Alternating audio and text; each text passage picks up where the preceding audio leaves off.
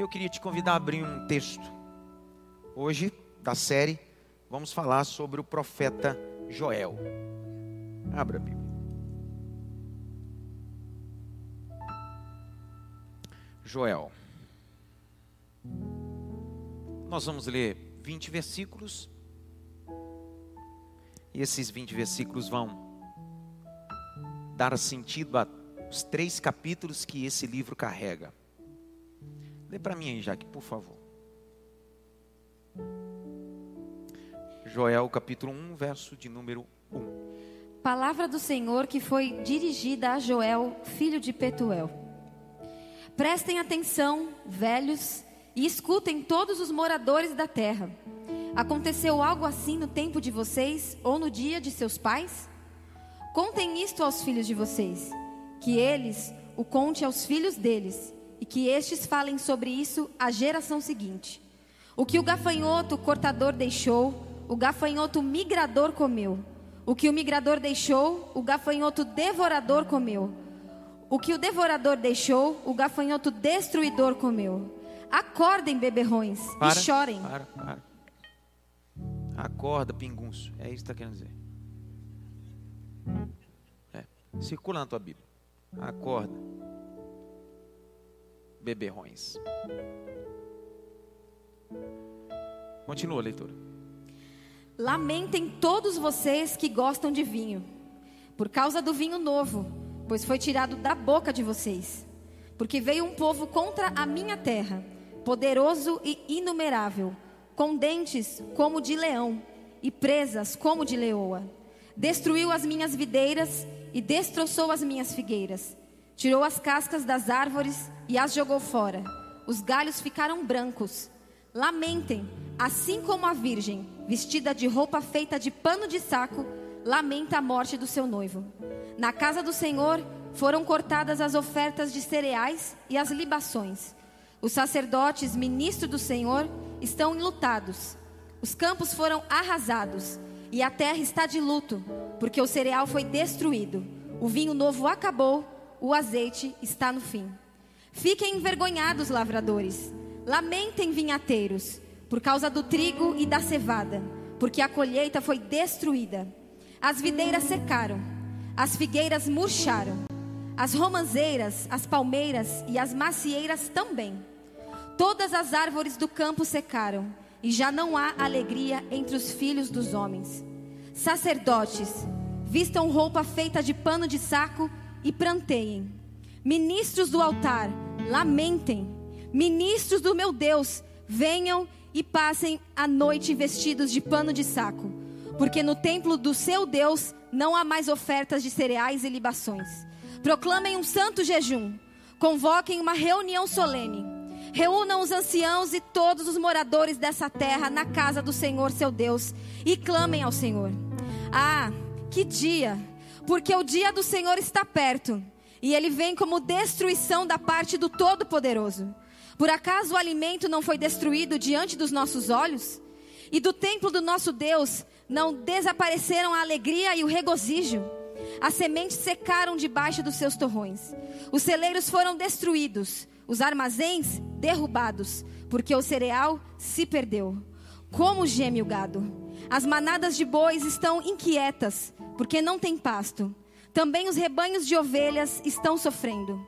A ti, ó Senhor, clamo, porque o fogo devorou as pastagens e as chamas consumiram todas as árvores do campo.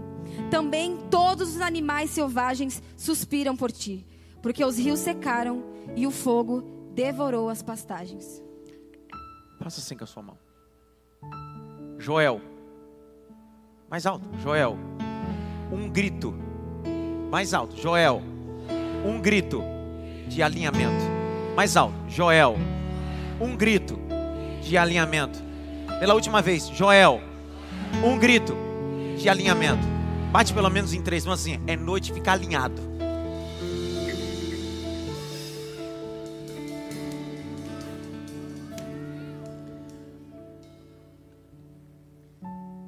Dentre os doze profetas menores, eu penso que o, o livro que mais sofre na perspectiva interpretativa é o livro de Joel. Sofre nos dias atuais.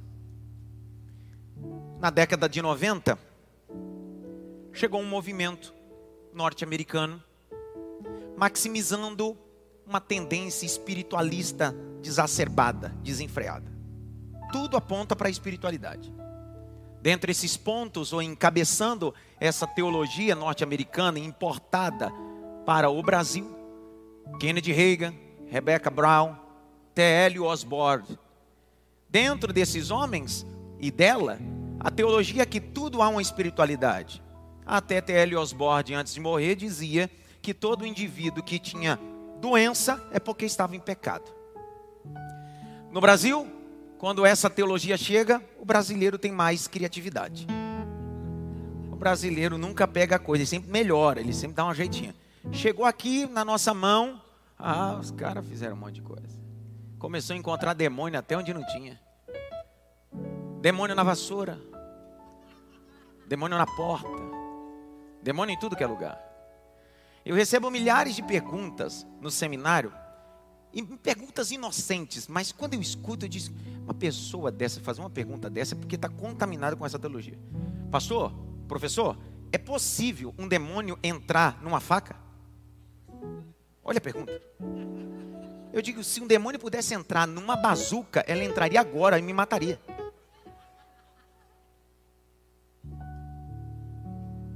A espiritualidade excessiva cria misticismo. É dentro da década de 90 que vai existir atos proféticos para destronar demônios territoriais. Eu não vejo Jesus fazendo nenhum ato profético quando chega em Gadara. Não derramou azeite pela cidade de Gadara. Não saiu ungindo as portas principais da cidade de Gadara não foi na Câmara Legislativa, não foi lá na prefeitura, não foi nos lugares principais derramar azeite. Não, não. A Bíblia diz que quando Jesus chegou em Gadara, ele colocou o pé, o demônio disse: chegou. Quando na igreja falta autoridade, ela terceiriza a autoridade a azeite. Por isso que azeite não tem poder. Quem tem poder é o nome de Jesus Cristo.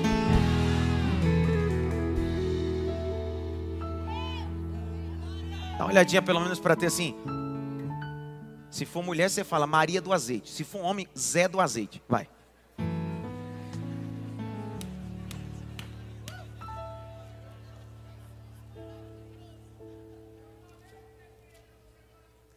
Meu irmão, nem só de azeite viverá um homem.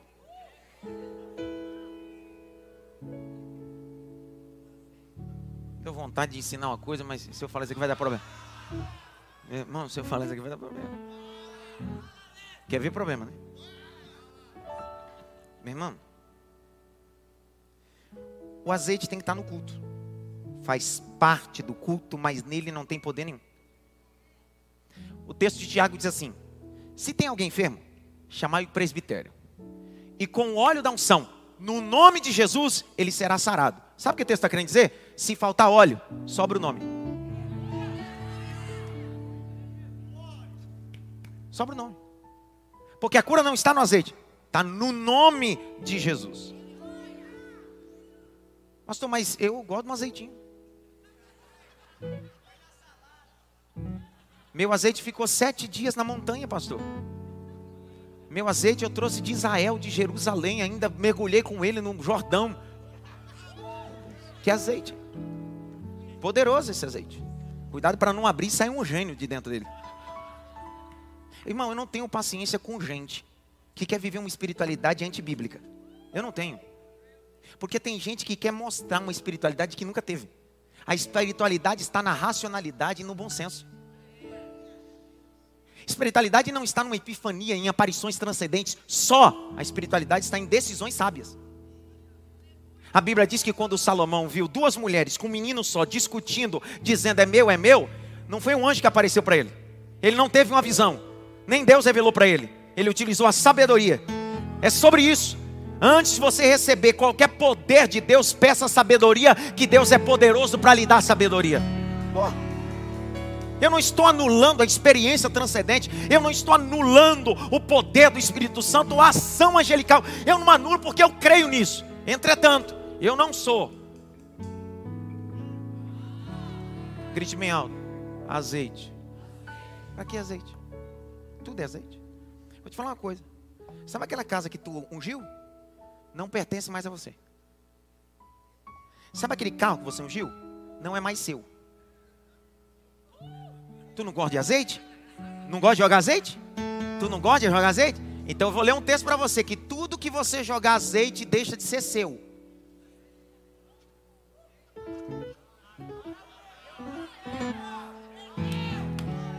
Oh, oh, oh, olha para mim, eu já termino, porque eu estou sentindo que hoje o ambiente vai ficar hostil. Estou sentindo. Presta atenção. Tu era místico antes do cristianismo. Tu vivia com patuá, trevo de quatro folhas, ferradura, linha vermelha, era fita não sei de quem. Aí hoje tu disse que se converteu, mas tu continua com a mesma prática mística. Tu substituiu tudo isso por um azeite.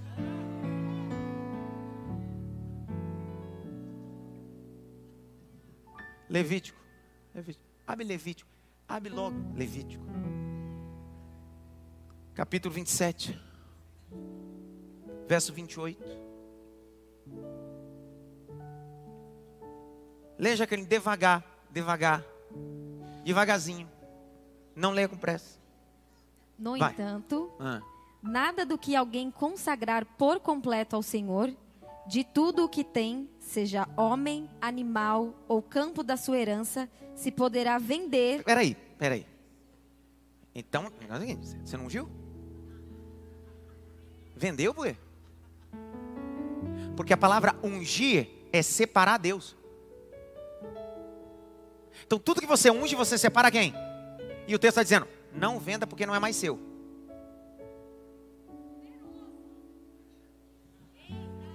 Pastor, mas se eu vendi, continua, a Bíblia vai explicar. Vai, Toda coisa assim consagrada será santíssima ao Senhor. vai agora. Ninguém dentre os homens for consagrado, ninguém que dentre os homens for consagrado por completo ao Senhor, poderá ser resgatado, terá de ser morto.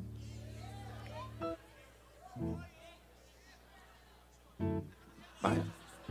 Continua, continua. Vamos lá, eu gosto do azeite. Vai lá. Também, todos os dízimos da terra, tanto dos cereais do campo como dos frutos das árvores, são do Senhor. São santos ao Senhor. Se alguém quiser resgatar alguma coisa dos seus dízimos, acrescentará a isso a quinta parte. Quanto aos dízimos do gado e do rebanho, de tudo que passar debaixo do bordão do pastor, o dízimo será santo ao Senhor. Não se investigará se é bom ou mal, nem poderá ser trocado. Mas se de algum modo o trocar, tanto um quanto o outro serão santos, não poderão ser resgatados. São estes os mandamentos que o Senhor ordenou a Moisés para os filhos de Israel no Monte Sinai. Três classes no texto veterotestamentário recebia o que nós chamamos de unção: rei, sacerdote e profeta. No Novo Testamento você não vê ninguém com óleo na cabeça.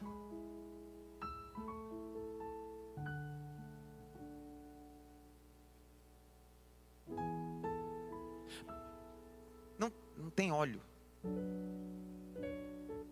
É isso que na década de 90 vem trazendo o misticismo. Mas tudo isso vai destronar ou desconstruir o livro de Joel. Aí você vai dizer, por que, que o senhor está dizendo tudo isso que tem a ver? Porque começaram a dizer que a base dos quatro gafanhotos que estão no livro de Joel trata de quatro demônios. E tem gente dando curso sobre isso. Capítulo de número 1. Um. Cortador, migrador, devorador e destruidor. Tem gente escrevendo livro. Tem gente escrevendo matérias falando: Ei, se você não servir a Deus com excelência, virá contra vocês quatro potestades. Pera, pera. Os gafanhotos aqui não são demônios, não. São gafanhotos mesmo. E quem enviou não foi o demônio, não. Ou o diabo. Quem enviou foi o próprio Deus. E Deus não vai enviar demônios para você. Deus vai enviar gafanhotos para alinhar você. Vou de novo. Deus não vai enviar demônios para você. Deus vai enviar gafanhotos para alinhar você no propósito que Ele tem. São quatro classes de gafanhotos: um cortador, um migrador, um devorador, um destruidor. Primeiro dele, o cortador. O cortador ele invade a plantação e come folhas. É um gafanhoto pequeno. Ele vai comendo as folhas, mas não come de forma suficiente. Segundo, o migrador. O migrador termina com as folhas. Enquanto o primeiro come as folhas e deixa pequenos buracos, a segunda classe de gafanhotos, e um detalhe importante: hoje, atualmente, existem mais de 80 espécies de gafanhotos. Joel está só catalogando quatro. São 80 espécies de gafanhotos. Porque tem gente que é especialista em demônio, mas não entende nada de gafanhoto. Por isso que eu gosto de João Batista. Quando ele aparece no deserto, ele não está comendo demônio, ele está comendo gafanhoto. Pergunta a mim por quê? Ele está dizendo bem assim: enquanto na época de Judá, Joel profetizou que o Senhor enviaria gafanhoto, João Batista está dizendo: na minha época, gafanhoto não tem espaço, eu sou a voz que clama do deserto. Então, o primeiro cria pequenos buracos, o segundo, que é um migrador, ele come o resto da folha. Aí o terceiro, o devorador, come os galhos. E o último, que é o destruidor, come o resto da planta. O que Joel nesse livro vai detalhar são os quatro níveis de decomposição de uma estrutura que o povo tinha e foi se desfinhando, perdendo ao longo do tempo. Joel, só o nome Joel na Bíblia aparece 12 vezes, 12 personagens distintos. Ninguém sabe ao certo quem é esse Joel. A única informação que todos os textos comentaristas vão dizer está no capítulo 1, verso 1. O nome do pai dele? Betuel. É a única informação. Não se sabe quem ele é. Alguns querem argumentar dizendo que ele é de uma linhagem sacerdotal. Outros querem dizer que ele é de uma linhagem é, real. Eu não sei. Ninguém sabe. Uma coisa que o texto vai declarar é que Deus levantou Joel com uma palavra profética. O que Deus está dizendo é: pouco me importa o seu passado, tua linhagem. Quando eu decido te levantar, você se torna profeta no meu tempo. Eu vou liberar a primeira palavra de Deus. Quando Deus quer te levantar no presente, não importa o teu passado, porque o teu passado já foi justificado pelo sangue de Jesus Cristo. É sobre o sangue. Joel traz uma mensagem principalmente para ajudar. É Reino do Sul, capital Jerusalém, duas tribos. A mensagem dele é sobre um grito de alinhamento. Entretanto, a gente conhece o livro de Joel, pelo menos só pelo capítulo 2, o Deus do derramar do Espírito Santo. Mas não é sobre isso que eu quero falar nesse primeiro período. Eu quero falar só o capítulo 1, o Deus que quer alinhar o povo. Por que, que Deus quer alinhar o povo? Qual é a finalidade de Deus de nos alinhar? Essa mensagem era direta a Israel. Era direta a quem? A mensagem de Deus não faz curva, ela é direta. A mensagem de Deus não faz curva, ela é direta, ela é precisa, ela não erra. E há um endereço essa mensagem essa noite. Meu coração, minha alma, seu coração, sua alma. O texto vai dizer que ele vai profetizar porque o povo havia literalmente porfiado, abandonado as práticas. Olha o capítulo de número 1, verso de número 3. Lê para mim, Jair. Contem isto aos filhos de vocês, que eles os contem aos filhos deles, e que estes falem sobre isso à geração seguinte. Falem o quê? Continua. O que o gafanhoto cortador deixou, o gafanhoto migrador comeu. O que o migrador deixou, o gafanhoto devorador comeu. O que o devorador deixou, o gafanhoto destruidor comeu. O que Deus está usando Joel para falar com o povo? Deus está dizendo assim: ninguém se desvia da noite para o dia, ninguém se esfria da noite para o dia, ninguém se separa da noite para o dia, ninguém fale da noite para o dia. O que Deus está dizendo é: foi um pouquinho hoje, um pouquinho amanhã, outro pouquinho, até o momento que não tinha mais nenhuma erva e não tinha mais nenhuma árvore. São coisas que às vezes a gente não vai dando conta, não ajustando, não cuidando, e de repente a gente se vê literalmente no fundo do poço, perdendo tudo. O capítulo 15 de Atos de Lucas vai propor uma parábola. Abra aí, Lucas 15 verso de número 3. Jesus vai propor essa parábola. Então Jesus lhe contou esta parábola. Pega a caneta, circula a expressão esta. Esta. A partir desse momento, Jesus vai começar a contar uma parábola, sim ou não? Ele começa dizendo bem assim: Um pastor tinha 100 ovelhas, perdeu uma. Encontrando, colocou sobre os seus ombros, trouxe. Ele não termina a parábola, ele continua. Uma mulher tinha 10 moedas, perdeu uma. Acendeu a lamparina, varreu com diligência, até encontrar. E encontrando, chamou suas vizinhas e celebrou com elas. Ele não termina, ele continua. Um pai tinha dois filhos. E o filho mais novo procurou o pai e disse assim: Pai, me dá parte da herança que me pertence, que eu tenho direito. O pai deu a herança não só para o mais novo, mas o texto diz: e repartiu entre eles. Até quem não pediu, o pai deu. Jesus só termina a parábola lá, porque a gente passa a vida toda achando que são três parábolas. Só que aí a expressão do capítulo 15, verso 3 diz: E propôs essa parábola. Jesus não está falando de três parábolas, ele está falando de uma parábola só. Quem tem 100 perde um, perde 1%. Quem tem 10 moedas perde um, perde 10%.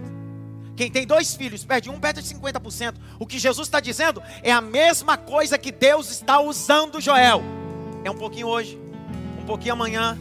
Quando você vê, já foi tudo. Deus não é ditatório. O que Deus está colocando como alegoria através de Joel é: essas coisas não vieram na sua vida de uma vez, foram processuais devagar e você não percebeu. Eu deixo de orar um pouco hoje. Deixo de buscar a Deus um pouco hoje. Deixo de amar e perdoar um pouco hoje. Quando eu vou perceber, já me tornei um sepulcaiado. Já me tornei literalmente um religioso. Porque religioso tem a capacidade de dar um bom discurso, mas tem dificuldade de cumprir o que fala. Dá uma olhadinha pelo menos para três, diga para ele assim: cuidado qual é o cuidado que nós precisamos ter e qual é ah, o grito que Joel está dando? Joel não está falando sobre demônios, que é a linha de pensamento de alguns. Joel vai comparar os gafanhotos com a invasão dos assírios e os babilônicos, os cadeus. Vai falar sobre o processo que esse povo vai viver, por quê? Porque se distanciou do propósito. Não há maldição que não tenha causa. Provérbios 26, 2.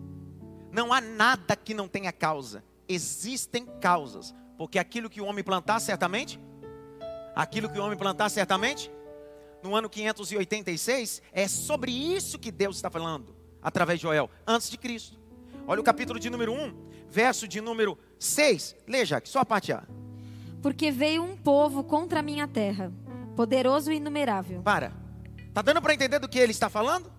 Se você ler a partir do verso de número 4 e o verso de número 5, você vai dizer, isso aqui literalmente são demônios. Só que o verso 6, a parte A, é uma alegoria que Deus está usando Joel, dizendo: Isso não fala de coisas espirituais, isso fala de coisas naturais.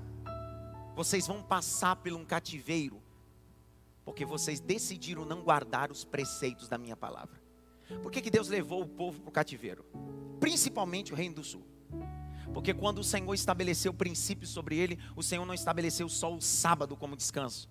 Deus estabeleceu também o ano sabático.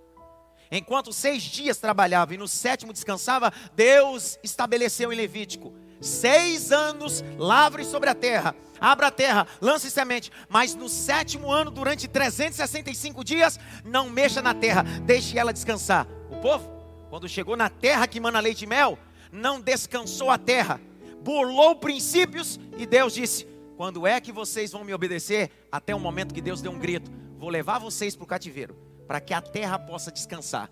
E a quantidade de anos que vocês estão nessa terra que mana leite e mel, dá a totalidade de 70 anos. Serão 70 anos que vocês vão ficar lá, porque vocês não fizeram o que eu vos mandei. Do que se queixa o homem? Do que se queixa o homem?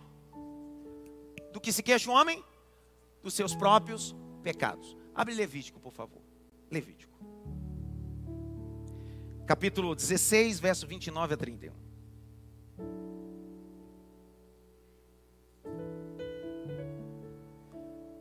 Pode ler, Jaque.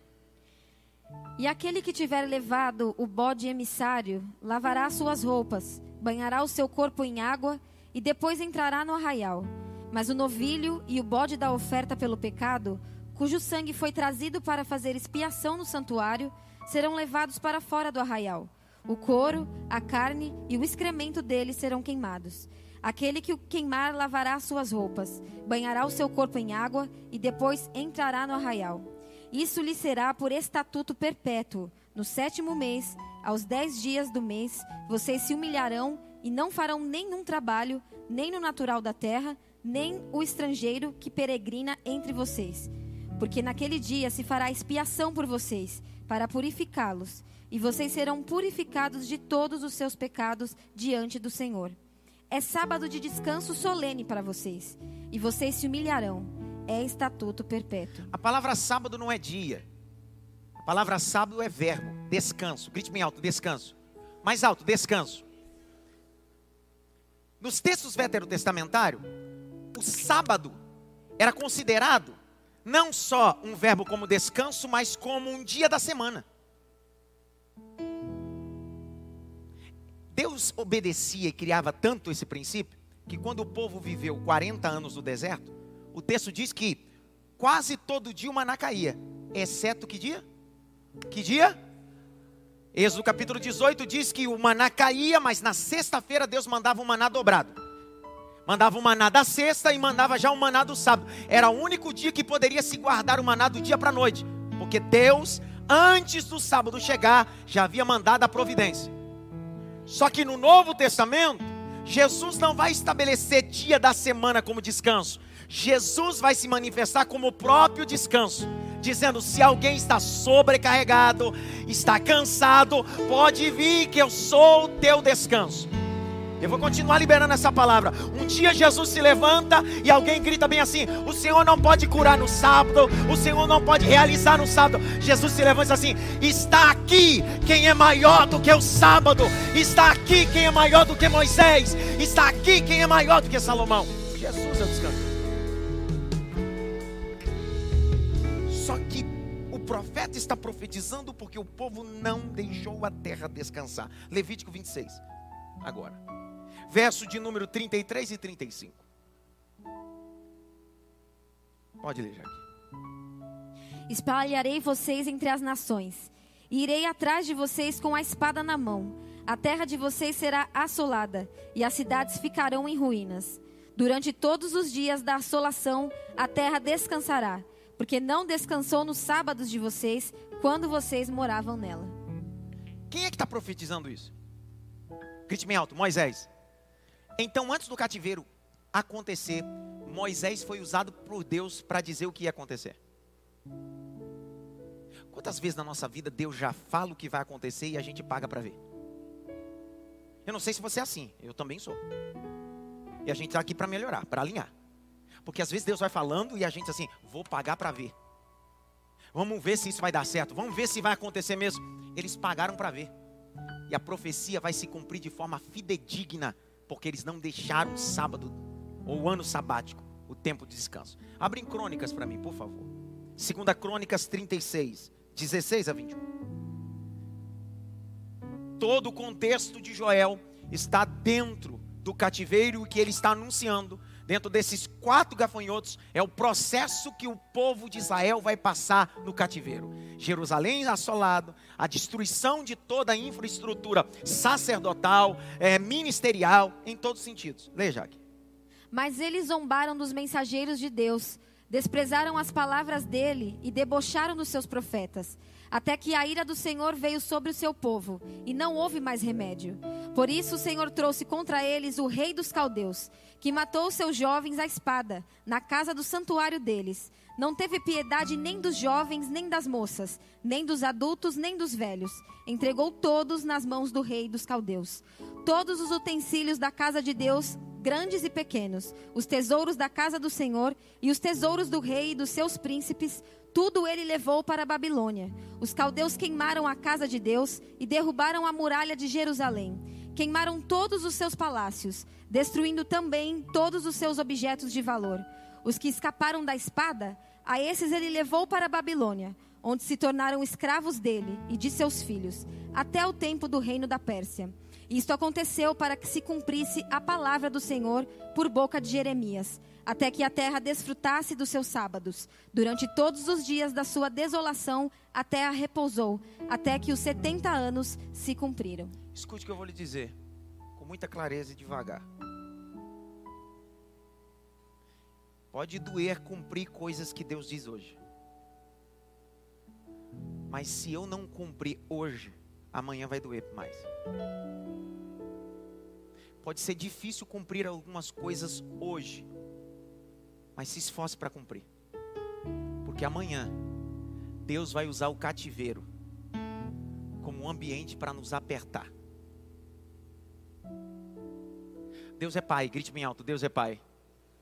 Quando um pai vê um filho indisciplinar, compra um videogame para ele? Sim ou não? O que, que o pai faz? O que, que o pai faz? Disciplina. Porque o pai entende que para essa criança se tornar um adulto maduro, ele precisa entrar no processo da disciplina. Grite bem alto, disciplina. O que Deus está dizendo é: parece que depois que eles entraram na terra que mana leite e mel, eles perderam a disciplina. Então, vou permitir que vocês sejam levados para a Babilônia. Joel, capítulo de número 2, verso de número 2 e 3. Joel vai dizer como foi esse dia, como seria esse dia, esse cativeiro, essa invasão. Capítulo 2, verso 2 e 3. Leia, Jack. É dia de trevas e escuridão, dia de nuvens e densas trevas. Como a luz do amanhecer sobre os montes, assim se difunde um povo grande e poderoso, como nunca houve igual desde os tempos antigos. Nem haverá outro depois dele pelos anos seguintes, de geração em geração. À frente dele vai fogo devorador, atrás dele vem chamas destruidoras. Diante desse povo, a terra é como o jardim do Éden, mas atrás dele fica devastada como um deserto. Nada lhe escapa. O que Deus está usando Joel é sobre esse contexto dos caldeus invadindo e destruindo tudo porque o povo entrou no ativismo. Grite bem alto, ativismo. Mais alto, ativismo. Você se lembra no início da sua fé, quando cantava uma música na igreja, um louvor, logo você sentia um arrepio, as lágrimas rolavam.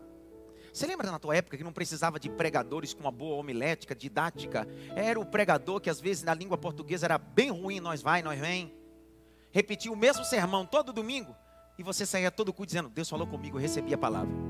O religioso, ao longo do tempo, se torna frio e não tem mais a capacidade de ter a sensibilidade de ouvir o Espírito Santo do Senhor. O que Deus está dizendo para nós através do texto de Joel, é o paralelo que o próprio Cristo enviou a carta à igreja de Éfeso. Tenho contra vocês, não é sobre a ortodoxia, é sobre a ortopraxia. Vocês têm uma boa teologia, mas não têm mais prática, deixaram de praticar o amor, precisam voltar ao primeiro amor. Então, o que Deus está dizendo a partir do capítulo 2 ao povo de Israel é o seguinte: vamos voltar ao primeiro amor, vamos rasgar não só as vestes, vamos rasgar o coração, vamos buscar a Deus com toda a nossa verdade e intensidade. É esse grito é sobre entrega total, não parcial. Grite bem alto, total, não parcial. A mensagem de Joel tem um endereço. Grite bem alto, tem um endereço. Joel está na sociedade e ele está dizendo bem assim: essa profecia precisa alcançar cinco grupos. Escreva aí, cinco grupos. Escreva. A mensagem de Joel vai encontrar cinco grupos em Israel. A mensagem tem endereço. Não é o Léo, não se joga para o alto, onde pegar, pegou. Não, não, a mensagem tem endereço. E Joel está dizendo: Eu não estou profetizando ao Léo. Essa mensagem tem endereço. Cinco grupos. Quantos grupos? Primeiro grupo que Joel vai profetizar para os anciões. Ele disse: Essa mensagem é para os antigos, para os velhos. Vocês não serão poupados dessa mensagem. Joel está dizendo: Quero começar essa profecia sobre aqueles que têm as suas cãs cabelos brancos. Essa mensagem tem um endereço. Segundo grupo, os moradores. Todos os moradores de Judá há uma mensagem. Olha o verso 2. Leia aí, Jaque, verso 2. É dia. Prestem atenção, velhos, e escutem todos os moradores da terra. Veja os dois grupos aí. Tanto os anciões precisam ouvir a mensagem, tanto todos os moradores. Terceiro grupo, está no mesmo capítulo, capítulo 1, verso 2 a 4. 5 a 7, perdão. Primeiro grupo, anciões. Segundo grupo, os moradores. Terceiro grupo, os bêbados. Versos 5 a 7, lê, Jaque. Acordem, beberrões, e chorem. Lamentem todos vocês que gostam de vinho, por causa do vinho novo, pois foi tirado da boca de vocês. Porque veio um povo contra a minha terra, poderoso e inumerável, com dentes como de leão e presas como de leoa. Destruiu as minhas videiras e destroçou as minhas figueiras. Tirou as cascas das árvores e as jogou fora. Os galhos ficaram brancos. Quarto grupo que Joel entende que essa mensagem precisa alcançar. Se o primeiro são os anciões, segundo são os moradores, terceiro são os beberrões, Joel está dizendo: existe uma mensagem endereçada. Para quem? Para os rurícolas, os lavradores, quem cuida do campo. E por isso que no início ele vai dizer bem assim: vai começar a praga pelo campo, comendo tudo aquilo que vocês plantaram. Olha o verso 8 a 12, lê aí. Lamentem assim como a virgem, vestida de roupa feita de pano de saco, lamenta a morte do seu noivo. Na casa do Senhor foram cortadas as ofertas de cereais e as libações. Os sacerdotes ministros do Senhor estão enlutados. Os campos foram arrasados e a terra está de luto, porque o cereal foi destruído. O vinho novo acabou, o azeite está no fim. Fiquem envergonhados, lavradores. Lamentem, vinhateiros, por causa do trigo e da cevada, porque a colheita foi destruída. As videiras secaram, as figueiras murcharam, as romanzeiras, as palmeiras e as macieiras também. Todas as árvores do campo secaram e já não há alegria entre os filhos dos homens. Grite bem alto: acabou a alegria. Mais alto: acabou a alegria. Quando essa mensagem vai para os sacerdotes, quem antecede são os lavradores. O Senhor está dizendo: das sete árvores principais que estão plantadas na terra que mana leite e mel, e é bom você anotar isso. O texto de Deuteronômio número vai dizer sobre sete sementes que estavam estabelecidas. Dessas sete, Deus vai trocar em três. Capítulo de número 1, verso 10. E o campo está assolado, a terra está triste, porque o trigo está destruído, o mosto se secou e o óleo está em falta. Você tem noção dessas três coisas faltar na casa e na sociedade, numa perspectiva de Israel, não tem mais trigo, não tem pão. Não tem mais mosto, não tem vinho. Não tem óleo, não tem luz. Porque o azeite não serve só para alimento. A primeira finalidade do azeite é colocar nas lamparinas. Se não tem azeite, a casa está no escuro. Se não tem mosto, não tem vinho. E se não tem vinho, não tem alegria.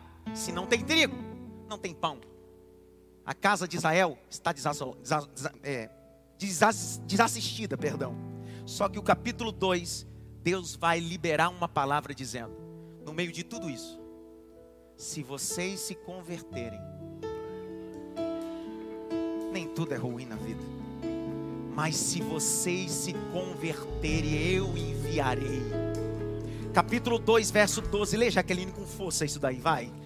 Ainda assim, agora mesmo diz o Senhor: convertam-se a mim de todo o coração, com jejuns, com choro e com pranto. Rasguem o coração e não as suas roupas.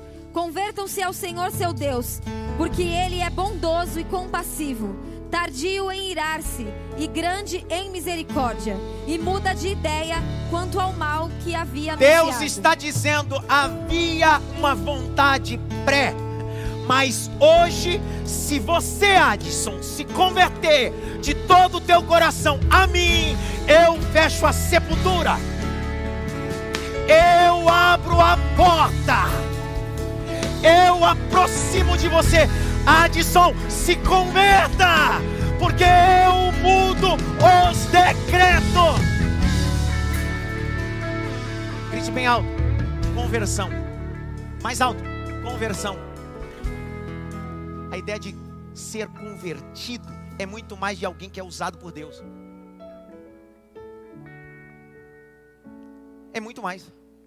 Tem gente andando sobre as águas, pregando, cantando, vendo o anjo e não está convertido ainda. Dá uma olhadinha pelo menos para ter isso assim. Você tem cara de convertido, hein?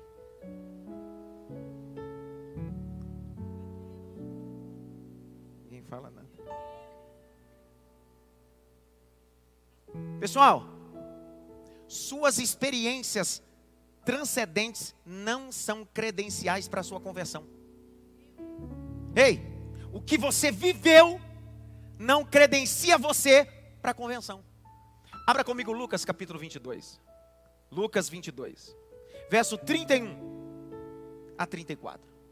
Lê para mim, Jaque. Simão, Simão, eis que Satanás pediu para peneirar você como trigo. Eu, porém, orei por você para que a sua fé não desfaleça. E você, quando voltar para mim, fortaleça os seus irmãos. Quando você se voltar para mim, quando você se converter, presta atenção. Pedro andou sobre as águas, sim ou não? Mas Jesus está dizendo: você não, era, não estava voltado para mim. Preste atenção. Deus está dizendo: conversão é muito mais do que uma experiência espiritual, é uma mudança de vida. Vou de novo. Por isso que o capítulo de número 2, verso de número 12 e 13, o Senhor diz: Eu não quero que vocês rasguem suas roupas. Eu quero que você rasgue o seu coração. Deus está dizendo: Eu não quero teatro religioso. Eu não quero espetáculo religioso. Não adianta você se vestir de pano de saco, rasgar suas vestes, colocar cinza na cabeça. Deus está dizendo: Eu não quero mais pano de saco, eu não quero mais cinza na cabeça. Eu quero que o seu coração se rasgue no meu altar. Eu gosto de Davi, porque Davi não é um homem perfeito. Só que Davi tem uma coisa que nós precisamos ter, principalmente. Davi peca, mas o seu arrependimento é mais escandaloso que o seu pecado. A Bíblia diz que Davi se deita com Batseba. Depois descobre que Batseba está grávida. Está lá em 2 Samuel capítulo 11. Ele vê que Batseba está grávida. Ele manda o mensageiro trazer Urias, esposo de Batseba, para que ele se deite com ela, para que o filho possa ser assumido. Ele não faz, fica na porta do castelo. Ele percebe que não tem jeito, ele escreve uma carta para colocar Urias na frente do exército. Joabe recebe a carta, lê e diz: coloca ele na frente. Ele morre. Até um dia que Deus manda Natan, profeta. Porque todo o ambiente que está desajustado, Deus não vai levantar um coach, Deus vai levantar um profeta preciso falar o que eu vou falar. A igreja brasileira não precisa de coach de altar. A igreja brasileira precisa de profeta de altar. Natan chegou para o, o rei, o que tinha coroa, segundo o coração, e lhe começou a contar uma história ele foi implacável. Ele diz assim: Este homem precisa morrer. Natan disse: Assim é o Senhor que pegou a única cordeirinha de Urias. É sobre isso. Aí o texto diz que ele sai e vai escrever o Salmo de número 51. Ele diz: Senhor, pode retirar de mim tudo, retira coroa, retira castelo, mas só não retira de mim o teu Santo Espírito. Davi não tem problema de ser confrontado. Davi não tem problema de reconhecer pecado. Davi não tem problema de se converter. Davi não está justificando nada. Davi está se arrependendo. Então grite bem alto: Eu preciso. Não mais alto, eu preciso me converter a Deus. Quando eu me converto a Deus, eu me volto a Ele. Ele é a minha razão. Ele é o meu motivo. Ele é a minha vida. Eu vou falar até a hora que você der glória a Deus. Deus está dizendo: vire as costas para os, os deuses antigos e se vire para mim, porque eu sou o Senhor dos exércitos. Se você não der glória agora, você vai ver. Vem cá, Claudio, rapidinho. Vem rápido. Fica aí, Claudio, fica aí. Cara de sassa. Capítulo de número 3. A Bíblia diz que Moisés estava apacentando as ovelhas no monte de Deus. Sim ou não? Sim ou não? A Bíblia diz que uma sassa começou a queimar. E no meio dessa sarça, quem estava? Deus. O texto diz que o Senhor falou com Moisés. Aí a Bíblia diz, capítulo 3, verso 1, 2 e 3. E o Senhor se virou para Deus. Moisés se vira para Deus e dá as costas para quem? Para as ovelhas. Até aquele momento, as ovelhas eram a coisa mais importante para Moisés. Até o momento que Deus apareceu. Vou de novo. Põe o texto na tela aqui, porque eu vou mostrar. Êxodo 3, eu vou mostrar. Põe na tela. Êxodo 3, 1. E Moisés apacentava o rebanho, rebanho de Jeto, seu sogro, sacerdote Midian, levando o rebanho ao lado oeste do deserto, chegou a Horebe, o monte de Deus. 2.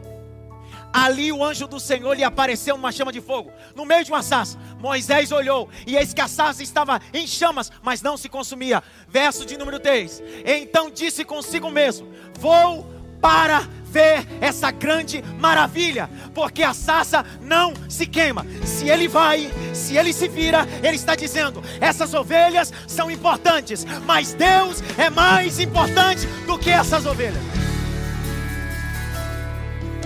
Que lugar Deus está na sua vida? Obrigado. Em que lugar Deus está na sua vida? Não é sobre igreja, estou falando sobre Deus. Em que lugar Deus está na sua vida? Curve a cabeça.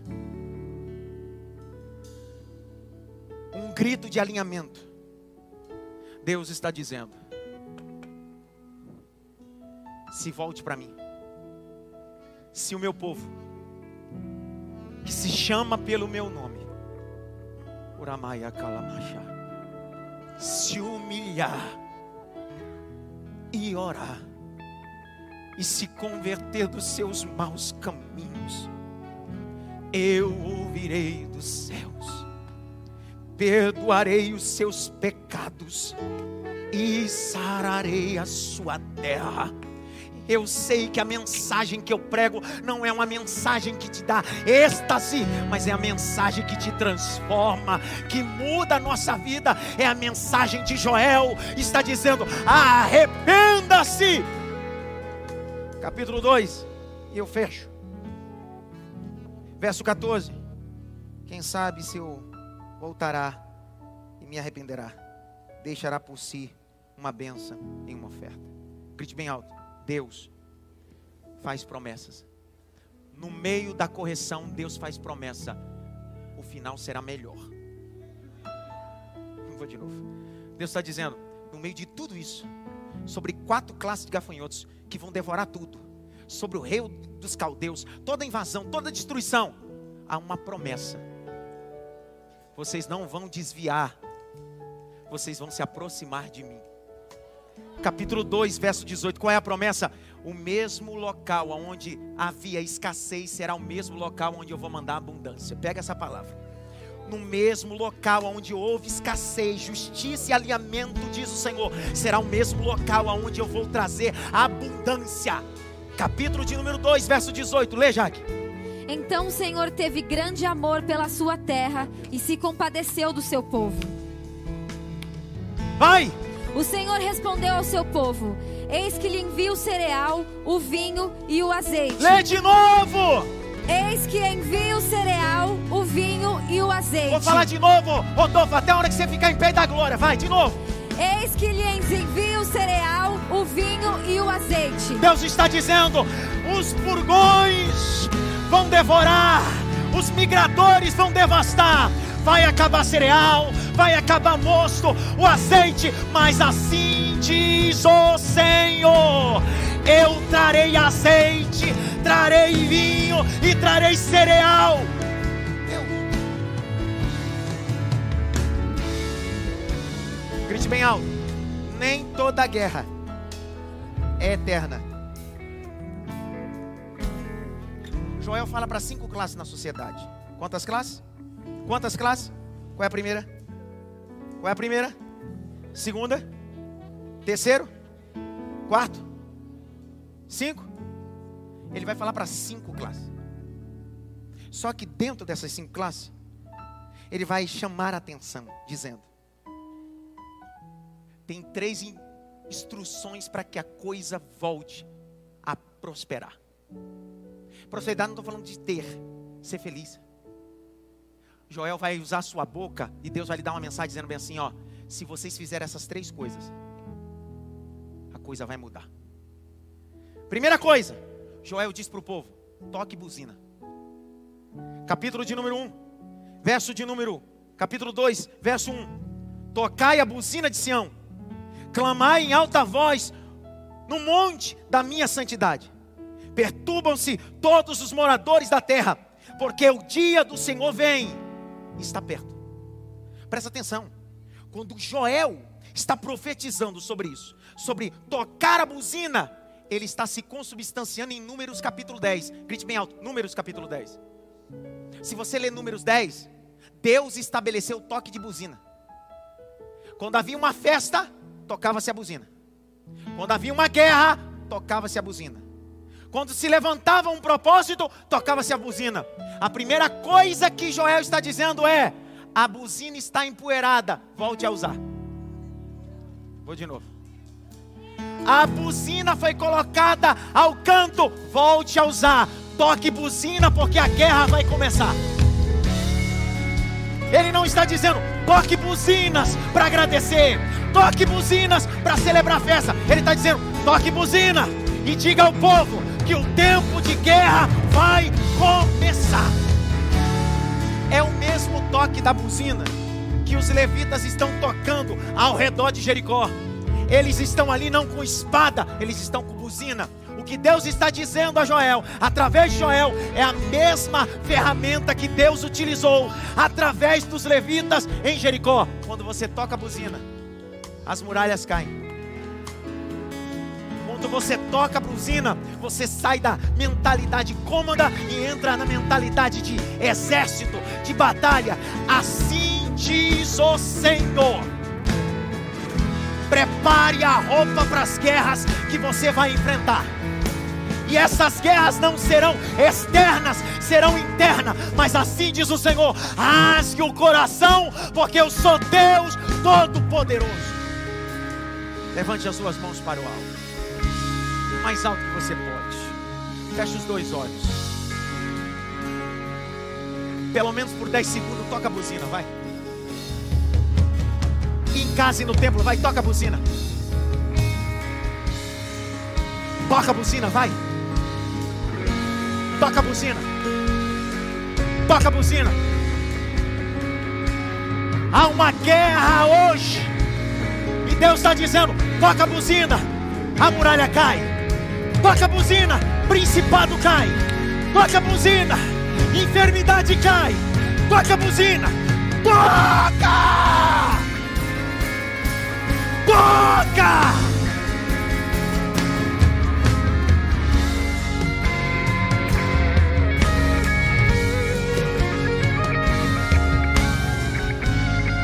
Grite bem alto.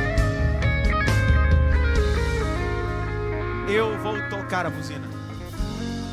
Que, que Joel está dizendo para o povo tocar a buzina? Porque a buzina fala de guerras.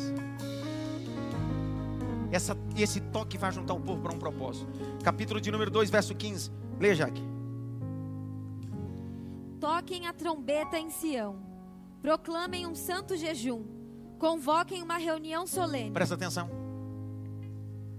Deus está dizendo: quando você tocar a buzina, chama esse povo para jejuar. Pessoal, segundo a lei mosaica, só uma vez no ano poderia convocar alguém para um jejum. Estava estabelecido. Só que quando um líder, um rei, um profeta, um sacerdote, poderia gritar ao povo, dizer bem assim: vamos jejuar. É o mesmo grito que Deus utilizou Josafá. Josafá levantou o povo para jejuar, jejuar e Deus mudou decretos. Vou de novo. Quando o rei ninivita recebeu a palavra de juízo através de Jonas, ele disse: todo mundo vai jejuar. Todo mundo quem? Até os animais vão jejuar, para que o Senhor encontre dentro de nós arrependimento. Meu irmão, propósito e jejum nos dá sensibilidade para ouvir a voz do Espírito Santo do Senhor. Jesus vai falar sobre o jejum. Não pode derramar vinho novo em odre velho. Sabe o que Deus está dizendo? Eu tenho coisas novas para te entregar. Vou de novo. Eu tenho coisas novas para te entregar. E quando você jejua, você se torna um odre novo, para que eu possa colocar coisas novas dentro de você. Há um convocar, grite bem alto, toque a buzina. Segundo, rasgai os vossos corações. Rasgai os vossos corações. Mateus capítulo 15, verso de número 8 e 9. Leia, Este povo me honra com os lábios mas o seu coração está longe de mim. E em vão me adoram, ensinando doutrinas que são preceitos humanos. É disso que Deus está falando através de Joel. Eu não quero. Tem uns aí que se veste pano de saco e faz propósito na TV, para lá e para cá. Deus está dizendo: pega esse pano de saco e joga fora. Porque não adianta você estar tá vestido de pano de saco e seu coração está impuro. Deus está dizendo: a mudança não é de fora para dentro, é de dentro para fora. Terceiro e último, e eu termino. Há três instruções. A primeira delas, toque a buzina. Segundo, rasgue o coração. Terceiro, creia na promessa. Vou de novo. Creia na promessa. Mais alto. Creia na promessa. Qual é a promessa? Deixa eu ler. Capítulo de número 2, verso de número 24. E eu vou lendo. E esse é o fim da minha exposição breve. Capítulo 2, verso 24. E as eiras se encherão de trigo. Os lagares transbordarão de vinho e azeite restituirei os anos que foram consumidos pelos gafanhotos. Restituirei os anos que foram consumidos pelo gafanhoto. Restituirei os anos que foram consumidos pelos gafanhotos. O migrador, o devorador, o destruidor, o meu grande exército que enviei contra vocês. Verso de número 26 vocês terão comida em abundância, ficarão satisfeitos, louvarão o meu nome, diz o Senhor, seu Deus que fez maravilha a favor de vocês. Nunca mais o meu povo será envergonhado, nunca mais o meu povo será envergonhado. Vocês saberão que eu estou no meio de Israel, que eu sou o Senhor, Deus de vocês, que não há outro, e nunca mais o meu povo será envergonhado. 28, 28, é agora. E acontecerá depois disso que derramarei do meu espírito.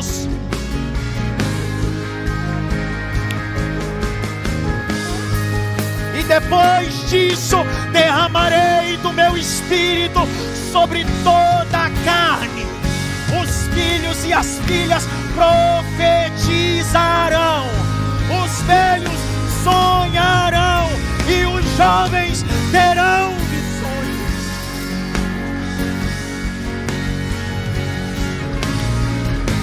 Eu derramarei o meu espírito. Eu derramarei do meu espírito. Eu derramarei do meu espírito. Eu derramarei do meu espírito. Eu derramarei do meu espírito. Eu derramarei do meu espírito. Eu derramarei do meu espírito. Eu derramarei do meu espírito. Grite bem alto. Eu estou debaixo dessa promessa. Tem 120 homens dentro do Senado. Estão todos sentados. Capítulo 2. E cumprindo-se. E cumprindo-se. Porque se ele prometeu, ele vai cumprir. E cumprindo-se o dia de Pentecoste, estavam todos reunidos no mesmo lugar. E veio do céu como um som de um vento veemente impetuoso e encheu aquela casa. E foram vistas línguas repartidas como de fogo. Todos foram cheios, cheios, cheios. Por Amaia, Lebaracanto Revassia, Alamaracanto Revassia. Encha-me, calabácia. Cheios, cheios, cheios de palavra em novas línguas. Receba o dom de línguas. Receba o dom de variação de línguas. Seja cheio, seja cheio, cheio. Já que já vai lendo, enquanto a gente vai se colocando de pé capítulo 2 de Atos, verso 16 a 21. Vai! 2, 16 a 21. Vai! Despedindo-nos uns dos outros, alguns dos discípulos também vieram. 2, 2, 2, 16 até o 21. Vai! Mas o que está acontecendo é o que foi dito por meio do profeta Joel. E acontecerá nos últimos dias, diz Deus, que derramarei o meu espírito sobre toda a humanidade. Os filhos e as filhas de vocês profetizarão, os seus jovens terão visões e os seus velhos sonharão. Até sobre os meus servos e sobre as minhas servas derramarei o meu espírito naqueles dias e profetizarão. Mostrarei prodígios em cima no céu e sinais embaixo na terra: sangue, fogo e nuvens de fumaça. O sol se transformará em trevas e a lua em sangue, antes que venha o grande e glorioso dia do Senhor. Sabe o que eu vou dizer essa noite, quando eu estava no meu gabinete? Eu disse: Deus, obrigado, porque o Senhor enviou quatro gafanhotos e eles não vieram para me matar, eles vieram para me alinhar ao teu propósito, porque eu permaneci e estou debaixo dessa promessa, cheio.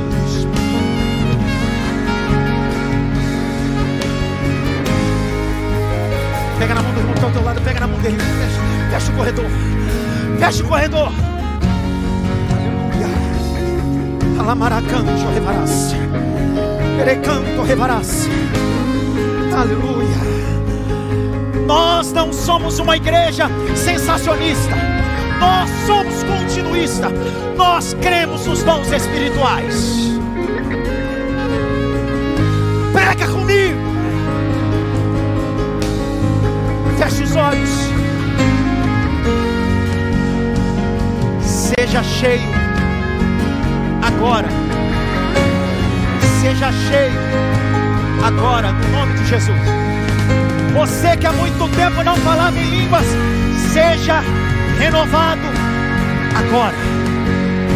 Receba o dom de visões, dom de profecia, dom de interpretação de sonhos.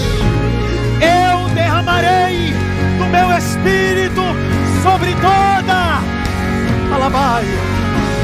Eleva calamas, bravas. Eremi calamancho, revassa. Urimi calabaia. Eita Deus! Há um peso, há um peso de glória, há um peso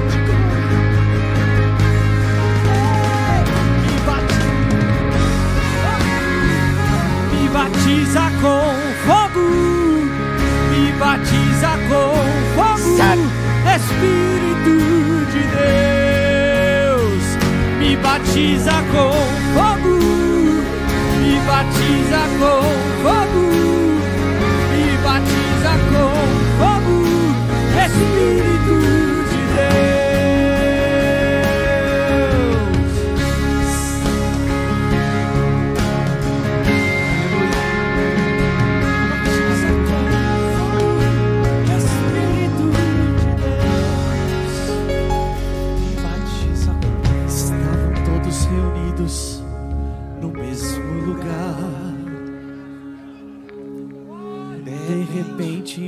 línguas, alguém começou. a falar. Alguém sem entender pergunta de onde vem esse mover. E do outro Pastores lado, sejam cheios, obreiros o sejam povo cheios, começa a dizer: ministério seja cheio. Me batiza com batiza com fogo, me batiza com fogo, Espírito de Deus. E disse Jesus: Eu vos batizo com o Espírito Santo. Me batiza com fogo, me batiza com fogo, Espírito de Deus. Me batiza com fogo, batiza com fogo, me batiza com fogo, Espírito de Deus.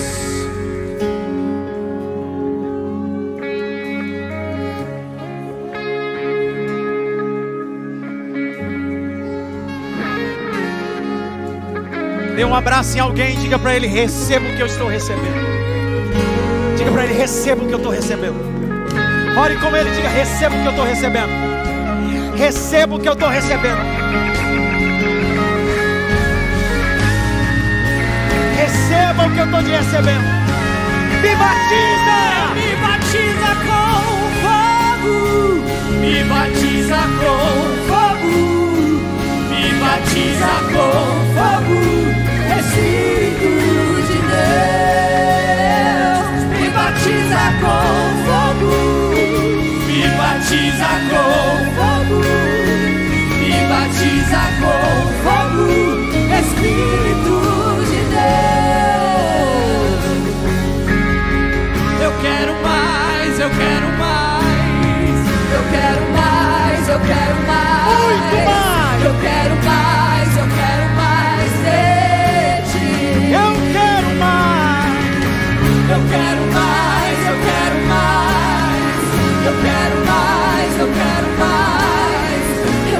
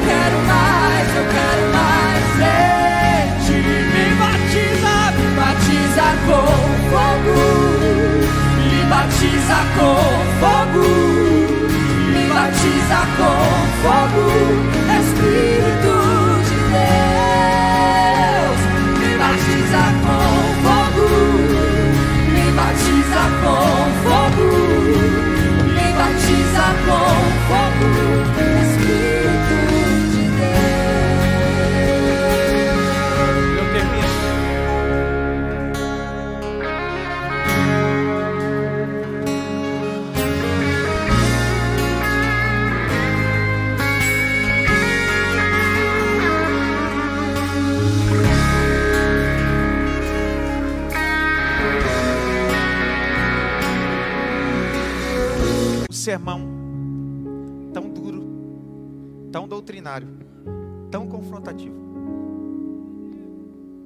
termina desse jeito. Porque é o livro de Joel. Deus não começa derramando e depois corrigindo. Deus começa corrigindo, depois derrama.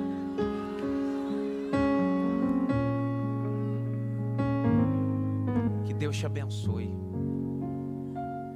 Que Deus te guarde a sombra do Onipotente. Que você possa estar debaixo da promessa dele.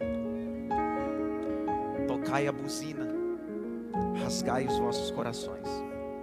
Estai debaixo da promessa, diz o Senhor. Que a graça do nosso Senhor e Salvador Jesus, o grande amor de Deus Pai, a consolação e a união do Espírito Santo seja com todos, não só agora, mas para todo sempre.